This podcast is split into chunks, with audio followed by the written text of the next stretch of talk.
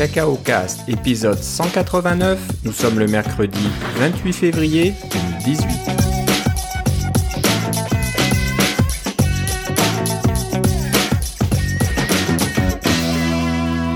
Bonjour et bienvenue à tous dans ce nouvel épisode de Cacao Cast. Comme d'habitude, Philippe Casgrain est avec moi. Comment ça va, Philippe? Eh, ça va pas mal bien, et toi, Philippe? Ça va bien aussi. Euh, J'ai presque failli d'oublier euh, de, de venir pour enregistrer. Ah, mais ça, c'est parce qu'on a- euh, enregistre le dernier jour de février, alors il fallait absolument que tu complètes tes cercles pour avoir ton mois complet, n'est-ce pas? Ouais, c'est ça. Attends, euh, le mois complet, non, moi je l'ai pas, je suis loin de là, mais j'ai complété mes cercles aujourd'hui, ouais. Donc ça c'est bien. Donc on parle de nos Apple Watch, on va en parler un peu juste après, là on a des petites nouvelles à ce sujet-là. Mais ouais, j'en suis pas à ton niveau là de fermer les cercles pendant euh, 400, 400 jours et plus. Ouais, ça. Si j'arrive à faire une semaine, je suis content. Mais Bah, c'est bien. Je, je vais essayer de m'y mettre. J'ai j'ai fait l'acquisition d'un petit vélo d'appartement. Comme ça, quand j'ai euh, des calories euh, qui me manquent là en fin de journée, ben, je peux euh, je peux aller faire ça tranquillement au chaud en regardant quelque chose sur Netflix. Euh, c'est le côté euh, pratique. C'est pas que l'hiver est encore très froid ici. Hein. On a on vit un peu le monde à l'envers. Hein. Si tu as suivi un peu les nouvelles, il fait très froid en Europe. Ouais, ben, Il fait c'est ça. plutôt doux au pôle Nord et euh, au Canada aussi. Ouais, c'est littéralement le monde à l'envers. C'est le monde à l'envers, donc on a de la douceur ici alors qu'on se gèle euh, en France, on fait du ski à Rome, etc. Donc, Oui, des batailles de boules de neige dans le Colisée, si j'ai bien vu. ouais, ouais, c'est un peu fou. Donc voilà, je pourrais aller courir dehors pour fermer mes cercles, mais bon, euh, ça va pas durer. hein. On est au Canada, donc faut jamais euh, se contenter trop vite. Là, on va certainement encore avoir du froid et de la neige euh, au mois de mars, voire au mois d'avril. C'est arrivé euh, assez souvent qu'on ait de la neige jusqu'au mois d'avril, donc euh, ça va revenir. Donc là, je serais bien content de pouvoir fermer, finir mes petits cercles au chaud sur mon petit vélo au lieu d'aller dehors. J'avoue que j'ai un tapis roulant qui me sert aussi pour ces choses-là, euh, quand des fois où il fait vraiment moche, où il y, avait du verglas. Il y avait tellement de verglas la, la, la semaine dernière que les gens qui avaient des, euh, des entrées de, de maison en pente, ils n'arrivaient pas à rentrer chez eux, Wow. même pas à pied. Ah bah dis donc. Ouais. Ouais, donc tu vois, c'est pratique. Voilà, donc on, on fait comme on peut, on essaie de, de se tenir en, en forme et puis avoir de la motivation. Et puis c'est sûr que les Apple Watch, c'est- c'est pas mal pratique pour ça, c'est sympathique. Puis il y a le côté social, donc euh, on peut suivre d'autres personnes. Donc voilà, je, je, je te suis et puis je vois que tu fais beaucoup, beaucoup d'exercices, beaucoup de choses à longueur de journée. Et moi, ça m'incite à aussi me bouger puis à essayer de- d'en faire autant. Donc voilà, c'est rigolo, c'est une petite chose. C'est pas qu'Apple a inventé ça, hein. Fitbit euh, fait ça depuis longtemps, mais ça marche bien, c'est assez, assez sympathique comme J'ai un, système. un ami, un- un- on a un ami commun qui s'appelle Curtis Herbert, dont on va parler dans un moment aussi. Et lui, ce qu'il dit, c'est que ce qu'il aimerait avoir, c'est la motivation avant, pas après. C'est après, bravo, tu l'as réussi, mais il voudrait avant, genre, lève-toi. Euh, ça le fait un petit peu. hein. Moi, j'ai un petit message qui me dit euh, Ah, d'habitude, euh, à cette heure-là de la journée, euh, vous êtes plus avancé dans Oui. votre activité physique. C'est le moment de bouger un peu. Donc, Je ça, ça le fait. Je l'ai désactivé ce message-là parce que ça Ah, me ok. tannait, moi. Moi, pour l'instant, ça me dérange pas trop, mais je le vois assez régulièrement, malheureusement. Oui.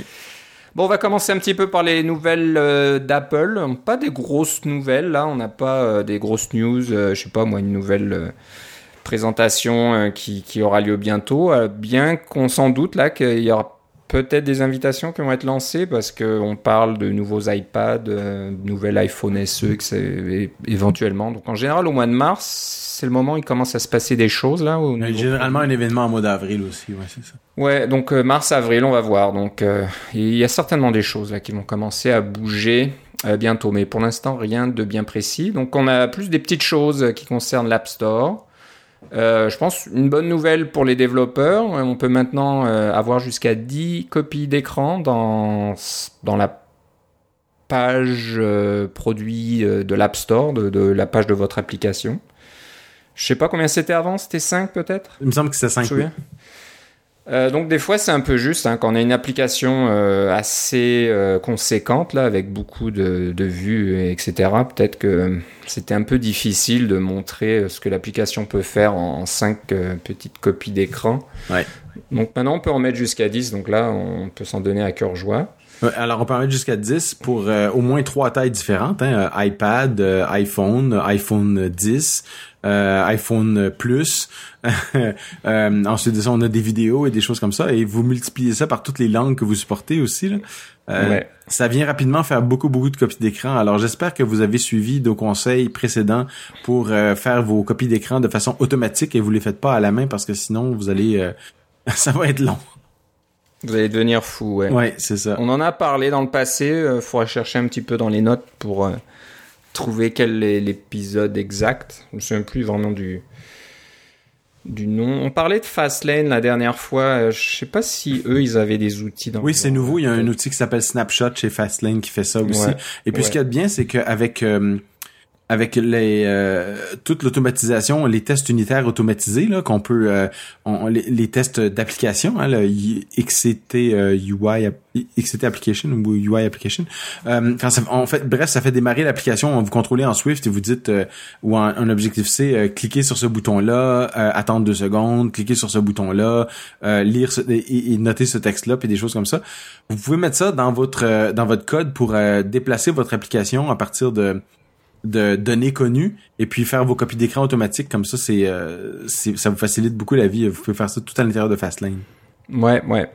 Donc voilà, ça vaut le coup, comme tu disais, quand on a une application euh, qui, qui est assez grosse en plusieurs langues, c'est euh, Mais je dirais même avec une langue parce que vous- si vous voulez faire Oui, des copies d'écran pour rien que pour euh, disons que vous avez une application simplement iPhone ben, vous voulez iPhone 10 pour montrer que vous, vous supportez euh, l'iPhone 10 Euh, ensuite euh, le, le, le iPhone normal peut-être l'iPhone SE parce que vous avez un écran euh, plus petit euh, qui est un l'écran 5 pouces classique et sûrement euh, l'iPhone Plus aussi euh, si vous avez fait une un- un- une présentation un peu plus un peu plus intéressante pour l'iPhone euh, euh, 7 Plus ou 8 Plus ça vaut la peine de, de, de faire des copies d'écran spécifiques pour ça. Mais si on les fait à la main, ça vaut pas la peine de les entretenir. Mais si on les fait automatiquement, c'est vraiment chouette.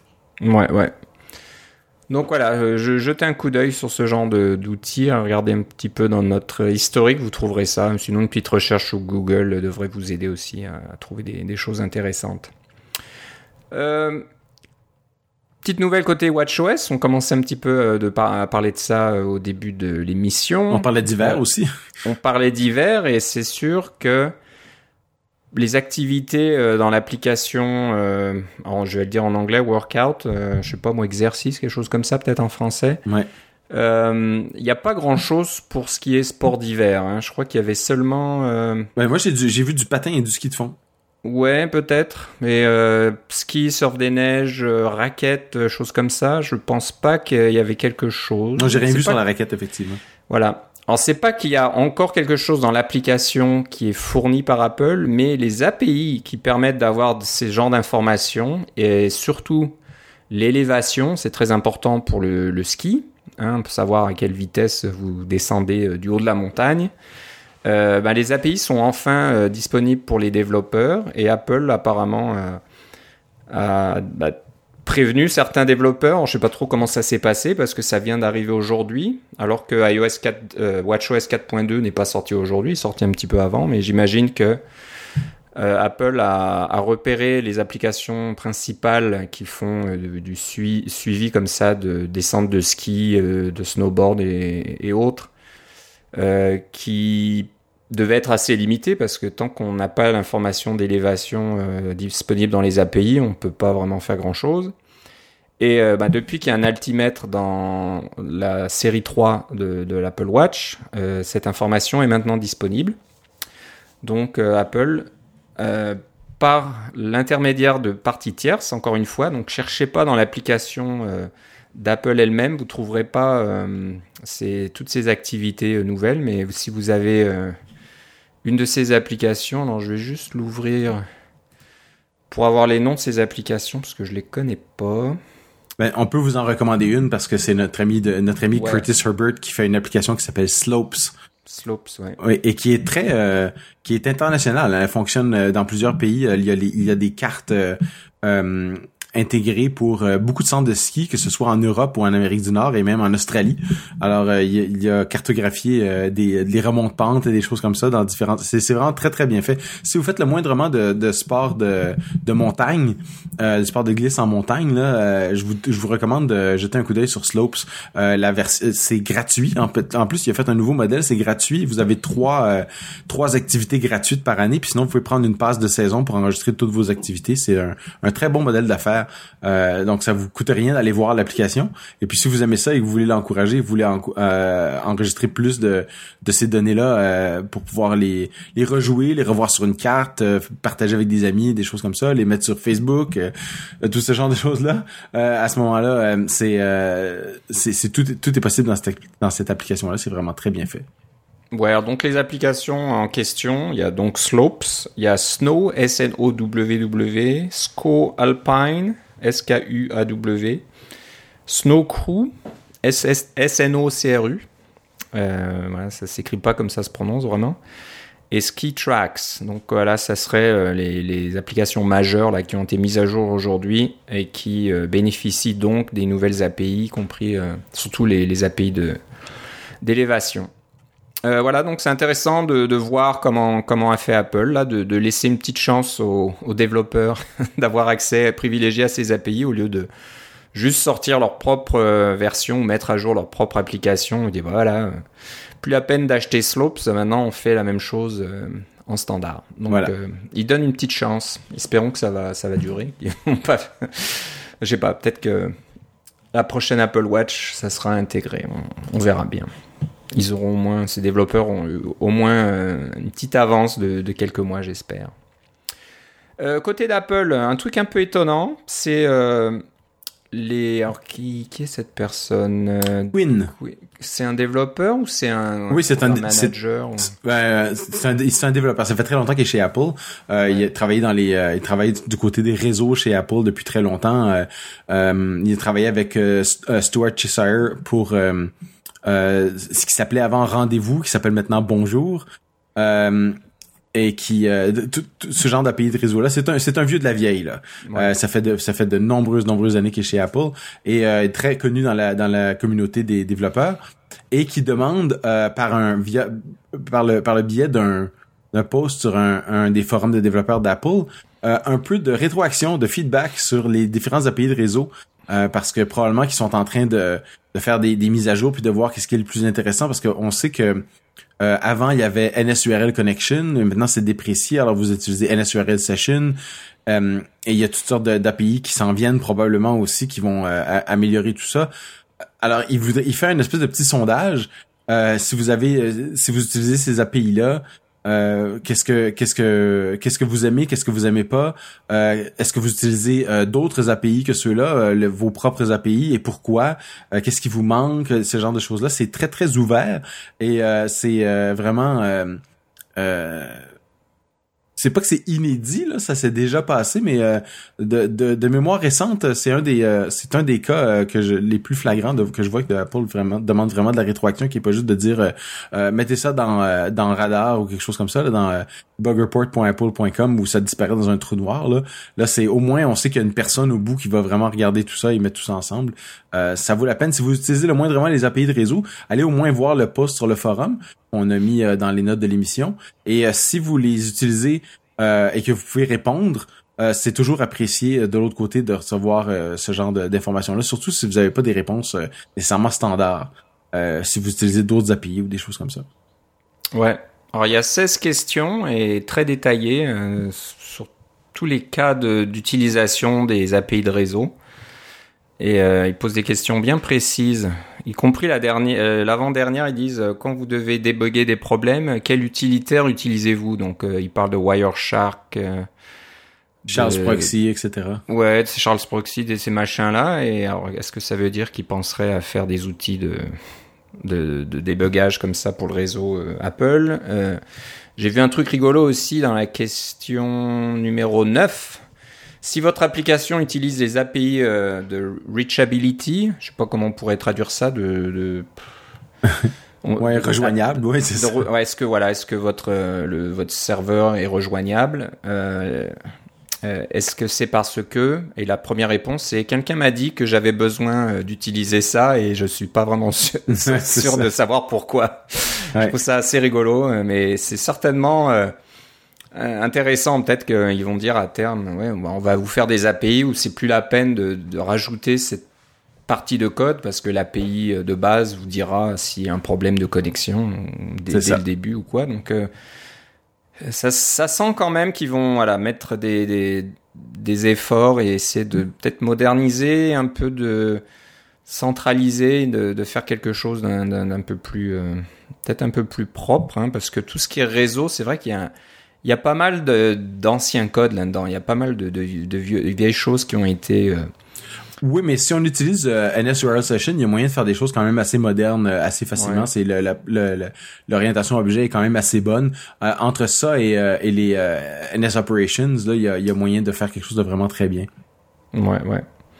Donc voilà, c'est très intéressant. on vous mettra le l'endroit où aller pour voir ça. C'est je sais pas, oui, c'est sur les forums d'apple.com. Donc il y a déjà 4500 personnes qui ont regardé ça, donc euh, voilà, ça, ça, passe pas inaperçu quand euh, Apple fait, ce genre de choses. Euh, passons à Xcode. alors, on va parler du blâme. On, a parlé, je pense, de ça dans le passé. Il y avait un outil, je me souviens plus ce que c'était, mais qui permettait de, de, savoir quel était le développeur qui avait introduit un bug. Et parce qu'on peut, on peut suivre bien sûr pas mal de choses à travers Git. Et voilà, on peut ensuite savoir exactement, tiens, le bug était là, et puis si on regarde dans l'historique euh, des, des, mises à jour de Git, là, du code qui a été euh, enregistré dans Git, on peut savoir le développeur, quel est le développeur qui a introduit ce bug. Donc, euh, bon, on aime, on n'aime pas. Mais c'est ça, mais c'est il y a, y a, deux façons de le faire. Alors dans Xcode, vous pouvez, ben, c'est sûr que vous pouvez utiliser un utilitaire de euh, tiers partie comme Git en ligne de commande, ou alors euh, Git comme avec un programme comme euh, Tower ou des choses comme ça. ça marchait aussi avec Subversion dans le temps. Ça, ça c'est le, genre de, pour vous dire telle ligne de code a été écrit par qui en fait, ou a été, a été par contre a été modifié en dernier par quelle personne. En gros, c'est ça que ça veut dire, là, quel auteur. vous avez une façon dans Xcode qui est de simplement activer le mode euh, blâme. Donc, euh, y a, quand vous avez votre fichier, en haut à droite, vous avez trois boutons dans Xcode. Il y en a un qui vous présente le code source euh, tel qu'il est, un autre qui vous présente le code source et sa version précédente de côte à côte, et un autre qui vous présente le code source avec chaque ligne annotée de façon à ce qu'il y ait un, un l'auteur et la date et le numéro de commit qui a été fait. Alors, la commande là-dedans, normalement, c'est git annotate, mais ça, c'est trop long. Alors, ils ont écrit git blame. Alors, blame en anglais, blame. Alors, c'est, vraiment le, le vernaculaire de git, c'est toujours utile le mot blame. Et si vous remarquez dans votre euh, Xcode, un truc qu'on, qu'on m'a montré, j'avais complètement oublié ce truc-là. Euh, si vous voulez juste voir pour une ligne, vous avez une ligne en particulier, vous voulez pas activer toute la vue pour tout le... Euh, euh l'ensemble de votre fichier, qui peut, ce qui peut prendre un moment quand même. Si vous faites un clic droit ou un contrôle-clic sur votre euh, sur la ligne en question, dans le menu contextuel qui apparaît, c'est marqué blâme. Euh, sur, euh, et puis là il va vous mettre un petit pop-up avec la, les informations pertinentes là l'auteur suivi de la date suivi de, du numéro de commit et du message de commit etc vous pouvez le faire juste pour une ligne ça c'est vraiment très très pratique euh, mais la commande, c'est toujours blâme, hein, blame en anglais. Et ça, il y a une connotation effectivement négative parce que on veut dire, ben ça, ça s'est ça s'est mal passé, euh, c'est pas bien. Euh, la, connotation du mot annotate ou annotation, ça c'est plus neutre. Blâme, c'est vraiment négatif, mais c'est beaucoup plus court à écrire. Alors les gens ils utilisent ce mot-là. Et dans le nouveau Xcode 9 qui va point 3 qui va sortir bientôt, ça va s'appeler Git, ça va s'appeler auteur. Donc, on va, ça sera pas le mot blâme. Effectivement, la commande en dessous, ça s'appelle quand même blâme, là, dans Git, là. Ils ont pas changé Git. Mais au niveau de l'interface, ça va s'appeler auteur. Donc, c'est beaucoup plus euh, positif. Euh, euh, c'est, du renforcement positif plutôt que de dire de faire de la critique négative. ça, je trouve que c'est un, un petit changement qui montre que c'est un peu plus humain, leur truc. Et qu'il y a vraiment des humains derrière tout ça aussi. Ouais, alors, ça, me rappelait quelque chose. J'ai regardé un petit peu dans, dans nos notes d'émission euh, du passé. À l'épisode 108, on a parlé d'un d'un je sais pas une sorte de plugin euh, pour Jenkins qui s'appelle Retaliation et euh, c'était quelque chose qui permettait d'activer une sorte de petit lance roquette oui, oui de petites fusées en mousse là et bon, je sais pas, il y a des développeurs qui sont qui ont beaucoup d'imagination et qui peut apparemment automatiquement euh, envoyer une de ces petites euh, petites euh, comment on pourrait appeler ça petite euh, flèche là en, en, mousse vers le développeur qui a cassé le la compilation donc vous ça. avez un serveur d'intégration continue et puis que voilà votre application ne compile plus ben avec un petit peu de de code et puis en utilisant Git vous pouvez trouver ben, qui qui est à la à la source de ce problème qui a cassé le la, la, compilation de, de, votre application et puis et, lui lancer une petite flèche. Et tout ça de façon automatique, assez... évidemment. C'était rigolo, c'est sûr, mais c'est sûr que c'est un peu négatif. ça. ça. arrive tout le temps. Donc voilà, si vous avez envie de rigoler, allez euh, dans l'épisode 108 et puis vous verrez le lien. Peut-être que vous avez envie d'installer ça chez vous si vous avez un certain sens de l'humour, on va dire. Si ça fonctionne encore. Si ça fonctionne encore, il ouais, faudra peut-être mettre ça à jour. Bon, bah c'est une bonne idée. Je sais pas, il y a quelqu'un qui ben c'est Apple. C'est notre ami de l'émission euh, James Dempsey euh, qui euh, ouais. qui a mis qui a mis ça dans dans qui a fait un un, un, bug radar dès que le, le nouveau Xcode est sorti et puis qui, qui a dit ça devrait ça devrait être un Git auteur au lieu de Git annoté au lieu de Git blâme et puis euh, quelques mois après, la réponse arrive. Alors c'est quand même le système fonctionne. ouais, ouais, c'est vrai. Hein. On se, des fois, on se demande si euh, radar c'est pas un trou noir et puis on sait jamais ce qui se passe là. Ouais. Mais non, des fois ça marche. Et James James MC c'est un ancien employé d'Apple. Maintenant il travaille ouais, plus pour Apple. C'est mais... sûr, sûr que c'est pas n'importe qui. Donc il dit ah tiens c'est James qui nous envoie un petit truc là. C'est ça. Euh, mais bon c'est sympa, c'est une bonne idée.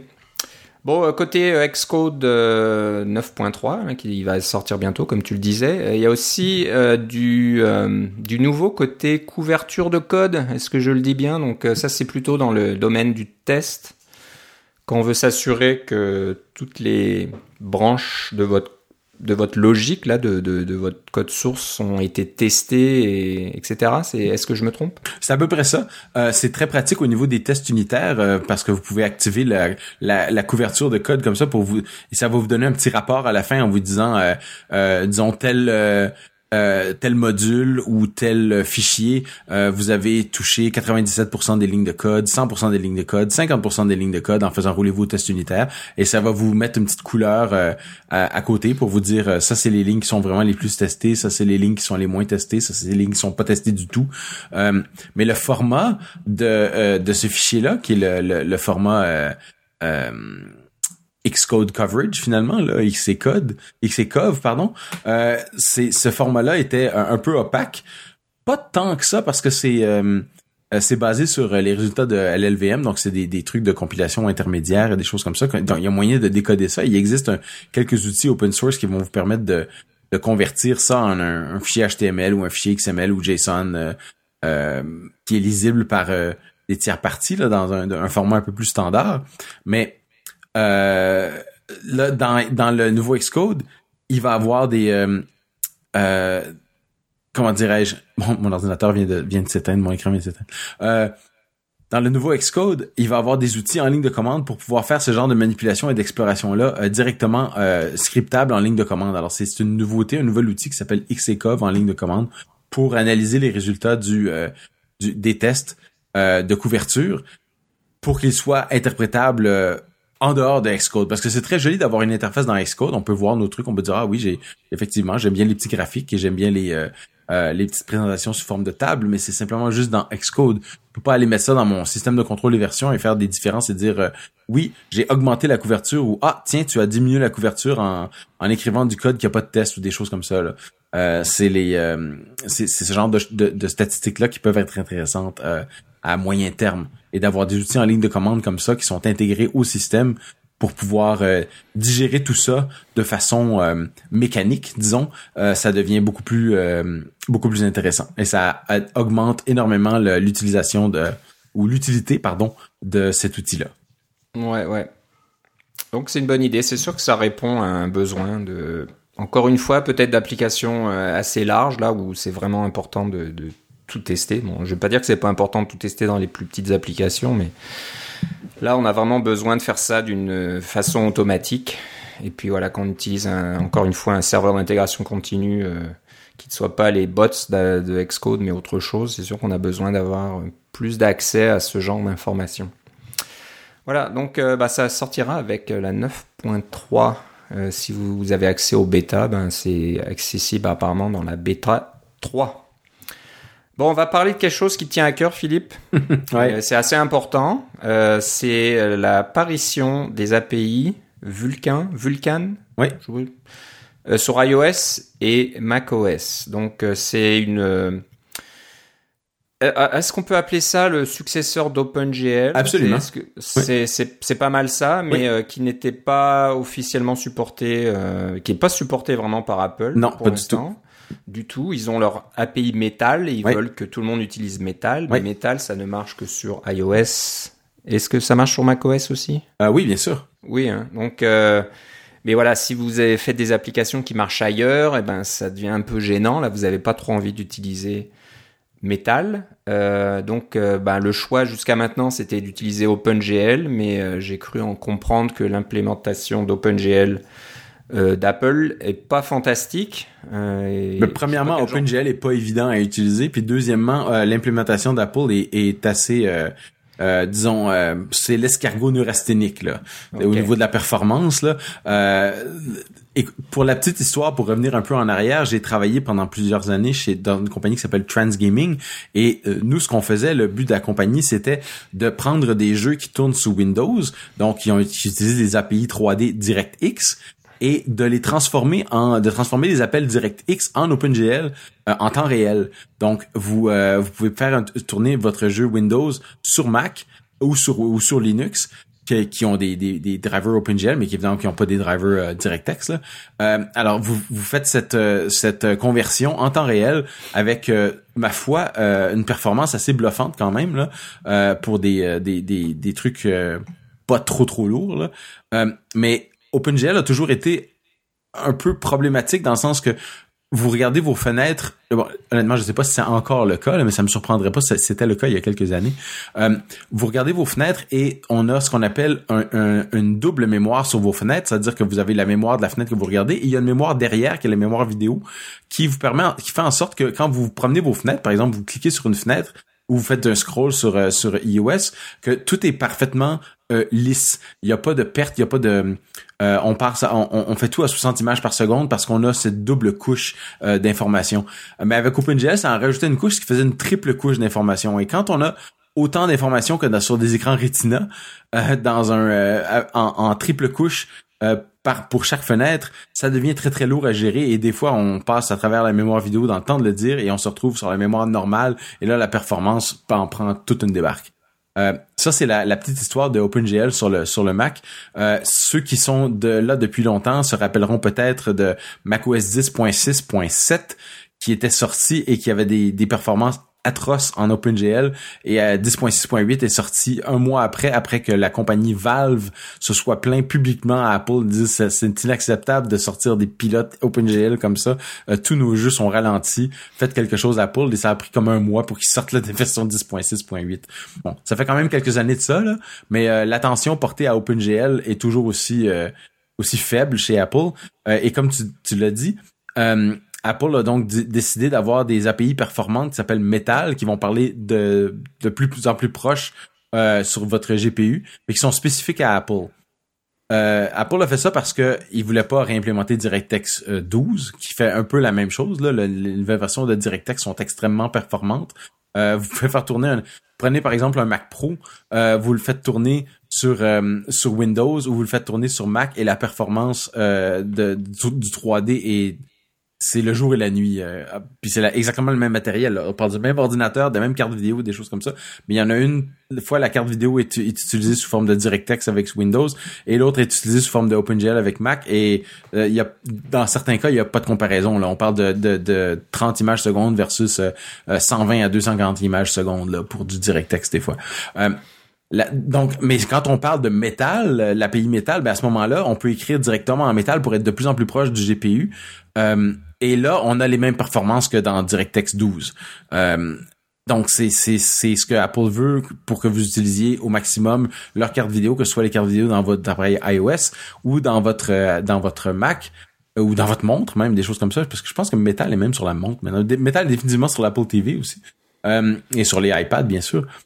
Mais ça, c'est leur API à eux parce qu'ils étaient un peu tannés d'attendre que le groupe OpenGL sorte leur nouvelle version euh, de, euh, les, spécifications, ils trouvent que le groupe OpenGL va pas très vite. Et c'est vrai, OpenGL, c'est un consortium, c'est le groupe Chronos.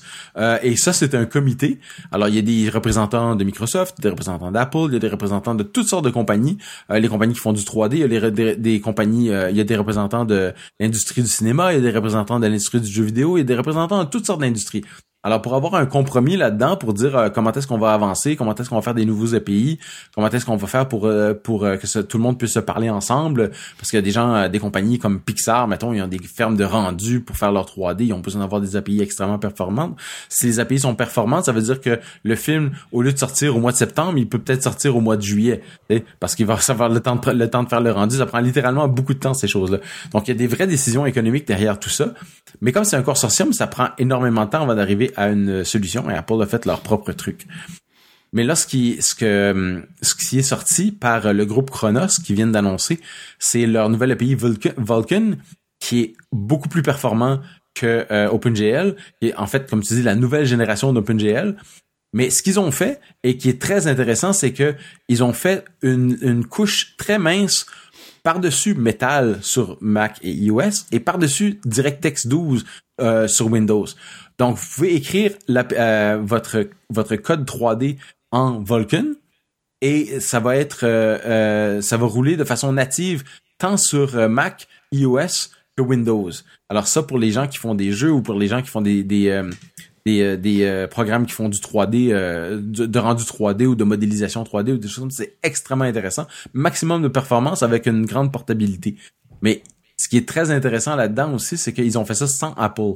Donc, si vous voulez livrer un jeu Vulkan en ce moment sur macOS ou sur iOS, il faut avoir les librairies Vulkan qui sont fournies par le, groupe Chronos qui va vous permettre de euh, d'écrire en Vulkan pour que ça, roule en métal finalement, que ce soit extrêmement rapide. Plus besoin de, d'écrire en OpenGL, vous pouvez écrire directement en Vulkan. Ouais. Et tu parlais de Valve, là je vois dans les notes que Valve est un des premiers euh, à avoir utilisé les nouvelles API Vulkan. Ouais. On comprend pourquoi. C'est ça. Ouais, ben ouais, toujours à la recherche de la performance parce que euh, c'est sûr que on veut on veut que notre jeu tourne à 60 images par seconde pour que ce soit le plus beau possible, mais euh, pour arriver là, il y a trois façons. La première, c'est de dire qu'on a une carte vidéo plus puissante. Euh, la deuxième, c'est un API qui a moins de euh, qui a moins de latence, donc qui est plus proche de, du hardware, puis mais donc qui est généralement moins portable aussi parce qu'on écrit spécifiquement pour le hardware. Donc rien que sur le Mac, il y a des, des, dizaines de cartes vidéo différentes qui ont toutes leurs spécificités différentes. Là, c'est euh, sont pas toutes pareilles les cartes vidéo. Faut pas croire que parce que c'est un API universel que toutes les cartes vidéo sont pareilles. Et puis la troisième, c'est simplement de mettre moins de polygones dans votre euh, euh, scène 3D.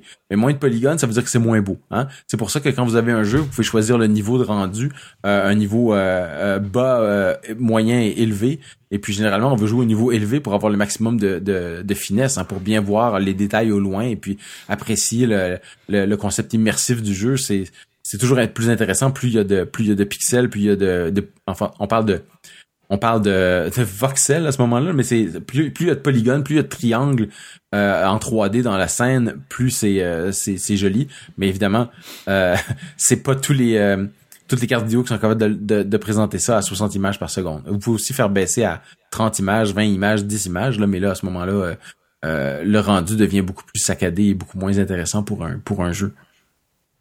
Ouais. Je disais aussi, c'est un peu, un peu rigolo, c'est que il y a des, des pilotes Vulkan qui ont, sont fournis par les compagnies qui, qui fabriquent les cartes graphiques. Mhm. Mais euh, Microsoft interdit les applications qui sont dans le, le store de chez Microsoft d'utiliser euh, Vulkan et, et pour l'instant on est obligé d'utiliser DirectX 12 comme tu le disais. Mais apparemment, ça va venir bientôt de pouvoir euh, utiliser donc euh, les API Vulkan de, du groupe Chronos.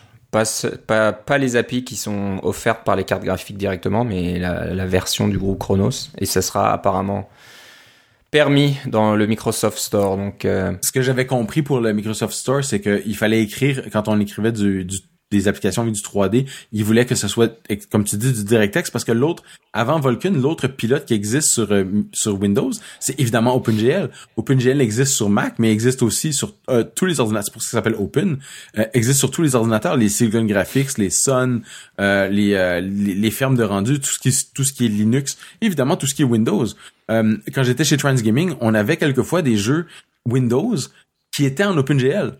Donc, euh, c'était un jeu OpenGL. Alors, c'était très pratique pour nous parce qu'à ce moment-là, on avait juste à faire la modification du code euh, du code Windows pour qu'il roule sur Mac, mais tout le code graphique était euh, parfaitement portatif. il fonctionnait à pleine vitesse, que ce soit sur Mac ou sur Windows. Mais le pilote OpenGL sur Windows était pas extraordinaire non plus. Donc, même dans certains cas, il était moins bon que celui sur le Mac. Donc les gens euh, quand ils voient ça, comme le marché des jeux est beaucoup plus sur Windows, ben, ils écrivaient beaucoup plus en DirectX. Euh, Microsoft a fait des, miracles avec son, son moteur de rendu DirectX pour au niveau de la performance. Et puis la carte graphique, elle, quand elle reçoit des commandes DirectX ou des commandes OpenGL, euh, elle fait le, elle choisit l'un ou l'autre. C'est au niveau du, jeu, là, de la présentation. Vous choisissez l'un ou l'autre et puis vous, elle choisit de faire le rendu. La plupart des cartes vidéo sont compatibles avec les deux, hein, DirectX et OpenGL. Euh, puis maintenant, ben, les nouvelles cartes vidéo sont compatibles avec Metal aussi, là, c'est sûr. Euh, mais il y a pas de avec Vulkan, on a, on, a probablement la possibilité d'avoir ce saint graal d'un API euh, performant, moderne et multiplateforme, ce qui est quand même assez assez bluffant. Ouais, ouais. Comme tu disais, c'est très important pour les développeurs de jeux ou d'applications. Ouais, la performance graphique en 3D. Ça. Ouais. Et surtout, on veut pas réécrire tout ce code-là qui est assez complexe. Ouais dans plusieurs API différentes. Donc, euh, bah, je sais pas, il manquera plus qu'à avoir, je sais pas, Swift qui fonctionne un peu partout, puis euh, on, sera tout bon là. Swift sous Windows, Swift sous Linux, bah, ça devrait, ça pourrait arriver. Hein. Ça, ça existe déjà quelque part, mais il manque quand même toute l'interface graphique et puis toutes les, les librairies qui vont avec. Mais ben, il y a les librairies de base là, comme l'équivalent de Foundation, sont sont, sont déjà toutes là, sont déjà multiplateformes, mais euh, dès qu'on commence à sortir de Foundation, là, il commence à manquer bien des morceaux là. Ouais, ouais. Mais ça, ça devrait venir, là. Je regardais des vidéos euh, les jours derniers sur euh, Flutter. C'est une sorte de d'API de, Google. Je dis pas de bêtises. Ouais, Google qui s'appuie un petit peu sur la technologie React native, là. Ah oui. Euh, qui fonctionne sur iOS et sur Android et qui permettent de développer des applications complètes, euh, mais avec Dart en plus, donc le langage de Google. Et euh, voilà, un, une seule, un, un, seul code, et puis euh, ça permet de, de, développer des applications avec donc le rendu final qui ressemble à des applications natives. Donc si vous êtes sur euh, iOS, ça ressemblera à une application iOS, et puis si vous l'exécutez sur Android, ça ressemblera à une application Android.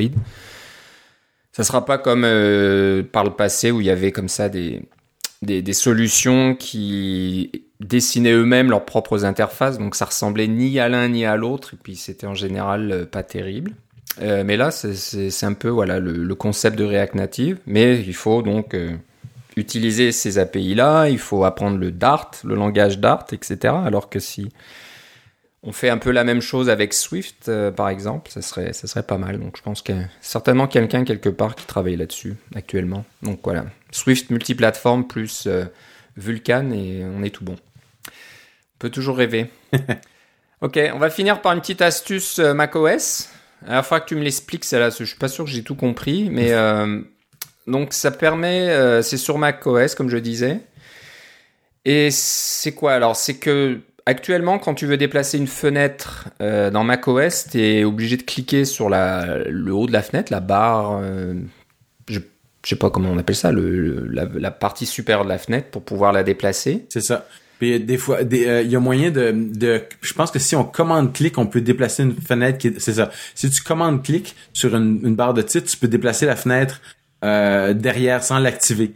Hein? Si vous avez deux fenêtres qui sont une par-dessus l'autre, vous pouvez déplacer celle dans l'arrière en commande cliquant ça. C'est un autre truc pour les, euh, les utilisateurs. Là. Euh, parce que sinon, c'est sûr que si vous cliquez sur la fenêtre, elle va devenir euh, en, première page. Là. Mais il faut quand même cliquer sur la sur la barre de titre. Et puis là, avec les nouvelles barres de, de, de titres unifiées, là, souvent il y a des boutons dans les barres de titres et des choses comme ça, puis ça devient compliqué d'aller cliquer dans un endroit puis de se trouver un endroit où il y a la place pour pour déplacer. Alors, il y a une petite astuce de macOS euh, que un, un, ex d'Apple euh, qui, qui est maintenant plus chez Apple euh, depuis depuis la, la mi-février seulement. C'est un, une petite astuce avec defaults. Alors defaults right, NS window should drag on gesture. Yes. Alors on va mettre ça dans les, dans les notes de l'émission là. Vous pourrez vous pourrez aller relire ça. Mais là l'idée c'est qu'à ce moment-là quand vous faites contrôle option commande et que vous cliquez, vous pouvez dans une sur une fenêtre, vous pouvez la déplacer où que soit votre souris dans la fenêtre. Donc c'est ça l'avantage, c'est qu'on peut, on n'est pas obligé d'aller chercher la barre de titre. Hmm. Ok. C'est pratique ça. Surtout euh, pour ceux qui ont des écrans 4K ou définition ou de très grand format, parce que maintenant on commence à sortir des moniteurs de 42 pouces là qui sont si larges qu'une télévision.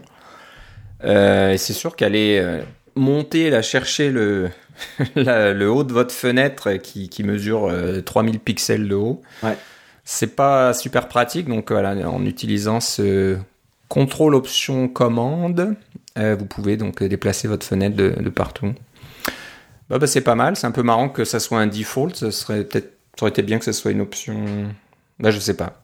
Mais c'est une option, c'est juste qu'elle n'est pas exposée dans l'interface usagée.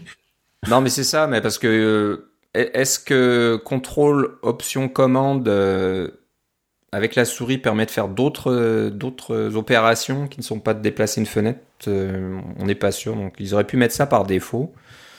Parce que c'est pas tous les jours on va taper contrôle option commande et puis c'est déplacer sa fenêtre par erreur quoi. Donc euh, ah, comme je c'est quand même trois touches une à côté de l'autre sur votre clavier alors euh, c'est pas si difficile que ça. Ouais, peut-être que en, mettant le point dessus sans faire attention. Ça ça, ça, ressemble à quelqu'un chez Apple qui avait le goût de faire ça et puis qui l'a fait et puis qui l'a pas dit à personne. c'est ça. Ouais. ça n'a pas été accepté par le, le programme manager là, le product manager ou alors ils ont pas eu le temps ou enfin bref. Ouais. Ça plaisait pas à tout le monde.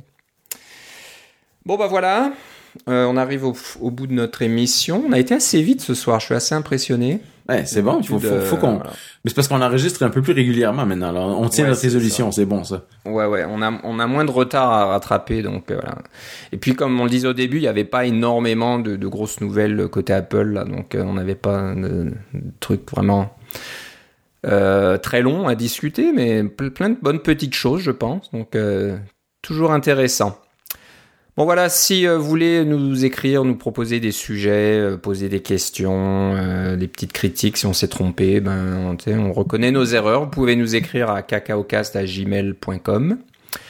vous pouvez nous suivre sur Twitter, cacaocast, comment dire, le blog cacaocast.com. vous verrez donc tous les épisodes sont là.